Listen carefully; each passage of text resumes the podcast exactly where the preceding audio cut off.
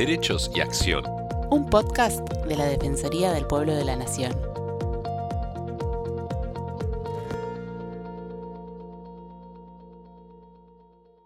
Hola a todos, ¿cómo andan? Estamos en una nueva emisión de podcast de la Defensoría del Pueblo de la Nación. Los saluda Estefanía González Isola y estoy junto a Fernando Almirón para continuar compartiendo con ustedes diferentes temas que tienen que ver con el día a día de la institución. Hoy vamos a hablar de la figura del ombudsman o defensor del pueblo, tal como hoy se lo conoce, que tiene un origen en Suecia en el año 1809. Después, la institución fue elevada al rango constitucional en el país nórdico y fue adoptada por otro país escandinavo, Finlandia, quien la incluyó en su Carta Magna de 1919, y luego incluida por Dinamarca en su Constitución de 1953.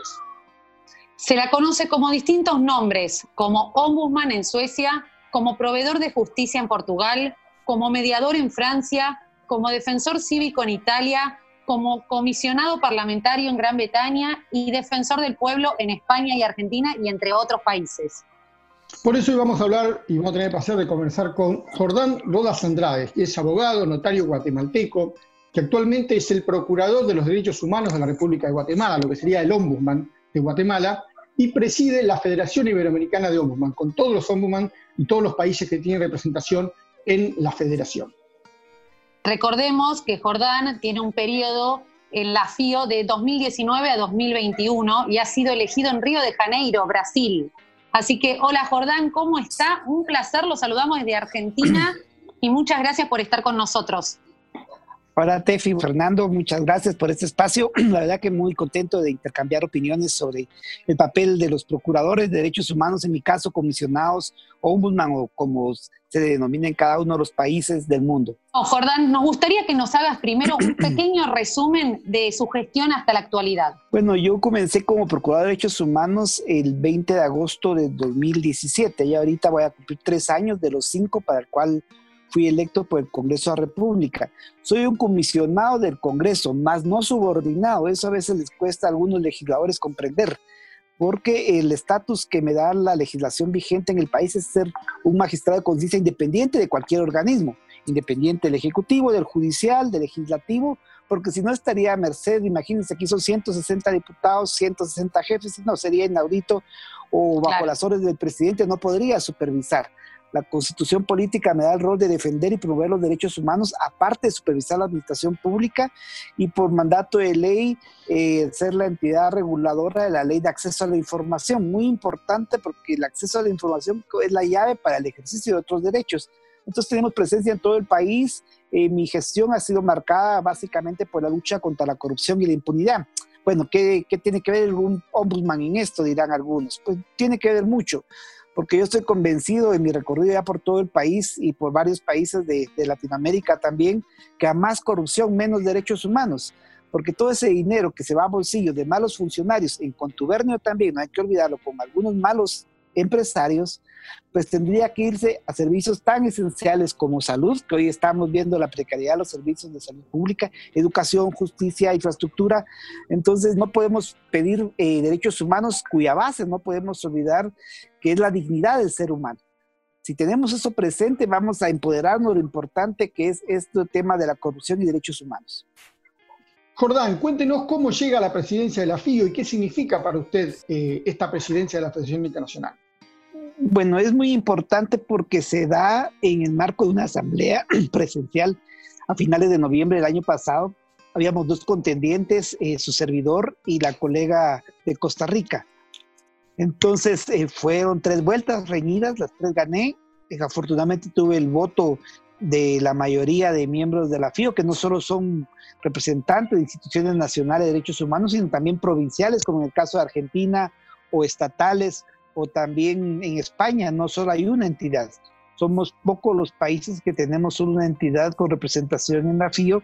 Y en ese marco, pues, a partir de la trayectoria que nos conocemos en América Latina, pues pensaron que podía ser un referente importante para estar al frente de la FIO en esta coyuntura política tan movida que tenemos en, Iberoamérica, pero muy orgulloso hemos hecho desde mi gestión, pues actividades importantes, la mayoría, tengo que reconocer, han sido por esta forma digital, porque cabalmente nos tomó el inicio del periodo con la pandemia del COVID-19, pero hemos aprovechado la tecnología como todos estamos haciendo, repensarnos para intercambiar experiencias, conocer las luces y sombras de nuestro trabajo en todos los países, intercambiar experiencias también en temas específicos como salud, como privados de libertad, como la diversidad sexual, que en algunos países todavía no se logra comprender que también tienen derechos humanos. Usted justo estaba hablando del tema de salud, Jordán. Queríamos saber cuáles son los desafíos en el sistema de salud en tiempos de COVID en Guatemala. Bueno, los desafíos pasan por fortalecer el nivel primario y secundario, es decir, los niveles más cercanos a la población que han sido olvidados en Guatemala. Solo se han focalizado en los hospitales y los hospitales de la capital. Y Guatemala no es solo la ciudad de Guatemala, sino los 22 departamentos, pero han sido olvidados los puestos y centros de salud que están en las comunidades, los municipios. Entonces ha habido mucha improvisación. También hay un cambio permanente de funcionarios. Hasta el momento han habido ocho viceministros de salud, ya dos ministros, mucha opacidad. Han habido alteración de datos, hasta de número de muertos. También hay, ya hay un viceministro procesado por el tema de corrupción. Entonces, eh, la verdad no ha sido la mejor gestión. Nadie estaba preparado, cierto, pero hay tiempo para ir asimilando experiencias, comparando qué cosas buenas se han hecho en otros países. Pero con esto yo estoy convencido de que tengo una hipótesis, resulta siendo cierta. El Estado no es una escuela para llegar a aprender, porque si no es un ensayo y error permanente. Y entonces un servidor público se tiene que formar si quiere llegar a servir, no a servirse. Y eso es lo que ha faltado en nuestro país. Claro. También usted estaba hablando recién de diversidad sexual, el tema también de violencia de género. Hay estadísticas que dicen que la violencia de género ha aumentado durante la pandemia. ¿Cómo pueden trabajar desde las defensorías del pueblo? Bueno, sin duda alguna, porque lamentablemente somos en Guatemala, como en algunos países de Latinoamérica, eh, un país muy machista, un país muy racista, porque en Guatemala hay un importante número de población indígena también, pero machista les digo porque se ejerce mucha violencia psicológica, económica y física contra la mujer. Y el confinamiento en el cual estamos, aún en varios países, pues hacen que los encierros prolongados ocasionen más violencia. Aquí también hay mucho hacinamiento. Las viviendas en su gran mayoría son pequeñas, hay mucha población y entonces eso causa que se trate mal a las mujeres, que las mujeres no saben a denunciar y también que los niños y niñas no sean tratados con ternura, con cariño, que se les eduque. Entonces, eh, realmente son condiciones precarias como sociedades que tenemos que aprender de esto para no volver a la antigua normalidad, volver a una normalidad diferente, pero sobre todo apostando a un cambio de modelo socioeconómico. No podemos seguir privilegiando lo privado, ya se ha demostrado que muchas veces solo se lucra. Necesitamos un Estado fuerte que preste los servicios públicos con pertinencia cultural, con, sin corrupción y con tomando en cuenta que se tiene que perseguir lo que dice la Constitución, el bien común.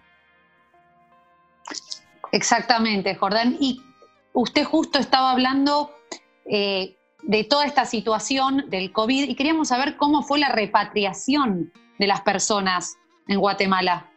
Bueno, pues ha sido eh, lento, pero se ha logrado avances. Por ejemplo, en Argentina había varios paisanos allá en Argentina. Afortunadamente se tuvo una buena coordinación con el señor embajador de Guatemala en Buenos Aires, representando a nuestro país, y se le dio una asistencia, un acompañamiento. Al fin se logró el retorno de los compatriotas nuestros que estaban en Argentina. Pero al día de hoy también no han habido vuelos humanitarios desde Estados Unidos, de donde está la mayoría de guatemaltecos que quisieran retornar a sus lugares. Aparte, esto eh, tenemos que recordar que la migración es un problema. Claro, eso se ve como, sí, digamos, la migración no es el problema, claro, la migración es la consecuencia de no abordar problemas estructurales, porque mucha gente en nuestros países se va porque no tiene un empleo digno aquí. ¿Y por qué no tiene un empleo? Porque ha sido su víctima de la, de la desnutrición, de la falta de trabajo, de educación, entonces tiene que emigrar hacia el norte, a Estados Unidos, generalmente buscando mejores condiciones de vida. Entonces, ahorita perdieron su trabajo en Estados Unidos o en México y han tenido muchos que regresar a Guatemala. Y como muchos migrantes, lamentablemente se les ha estigmatizado, ¿verdad? Porque cuando están afuera, pues se reciben las remesas. Nuestro país descansa en un 13% del Producto Interno Bruto en las remesas de los migrantes. Pero ahorita se les ve como sinónimo de portadores del COVID-19 y aún siéndolos, en algunos casos, no significa que no tengan derechos humanos. Entonces, tenemos que apostar en toda Iberoamérica, pienso yo, en todo el mundo, a tener sociedades más solidarias. Procurador, hablando del tema de migraciones, y e inmigraciones, ¿Cuál es el país donde más se van los guatemaltecos? ¿Estados Unidos en este momento? Estados Unidos, sí. Eh, la mayoría de guatemaltecos tienen como referente de una vida mejor Estados Unidos. Aún pese a la limitación del idioma y todo, pues pasan la travesía de irse por México.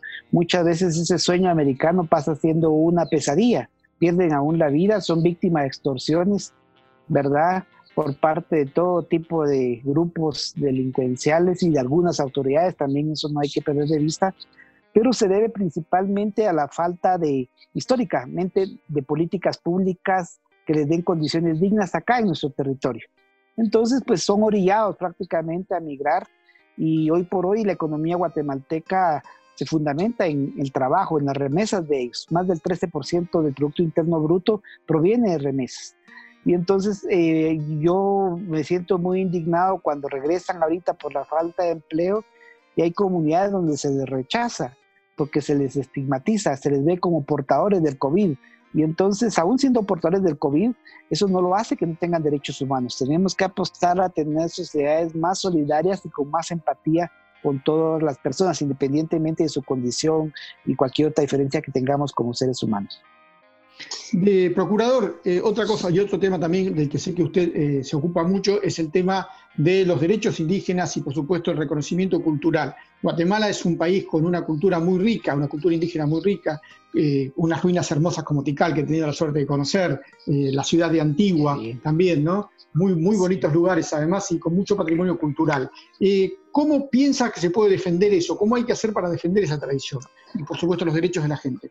Bueno, principalmente pasa por reconocer la diversidad, que no es una limitante, no es un problema para el desarrollo de nuestro país, al contrario, es la riqueza.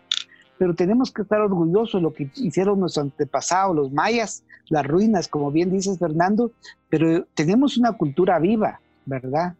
Donde la mayoría de población es excluida, no solo económicamente, políticamente. Las estructuras de poder están dominadas por ladinos, desde el Congreso, la Corte Suprema, el Ejecutivo, la Universidad Pública, la Procuraduría de Derechos Humanos. Nunca ha habido un procurador indígena. Yo di un pequeño paso. Nombré como procurador junto a uno a una profesional indígena oriunda de, San José Chacayá, lado donde está el agua Atitlán, precisamente. Ella atiende con su traje regional, por ejemplo, la Miriam Roquel, pero hay machistas y racistas que no les gusta ser atendidos cuando yo estoy fuera del país por ella. Ese tipo de contrastes son los que se dan en nuestro país. Y entonces tiene que haber inclusión en las estructuras del poder y del sector económico, que es muy clasista, que es muy racista, que ven a las personas indígenas únicamente como, vasallos y no son sujetos de plenos derechos.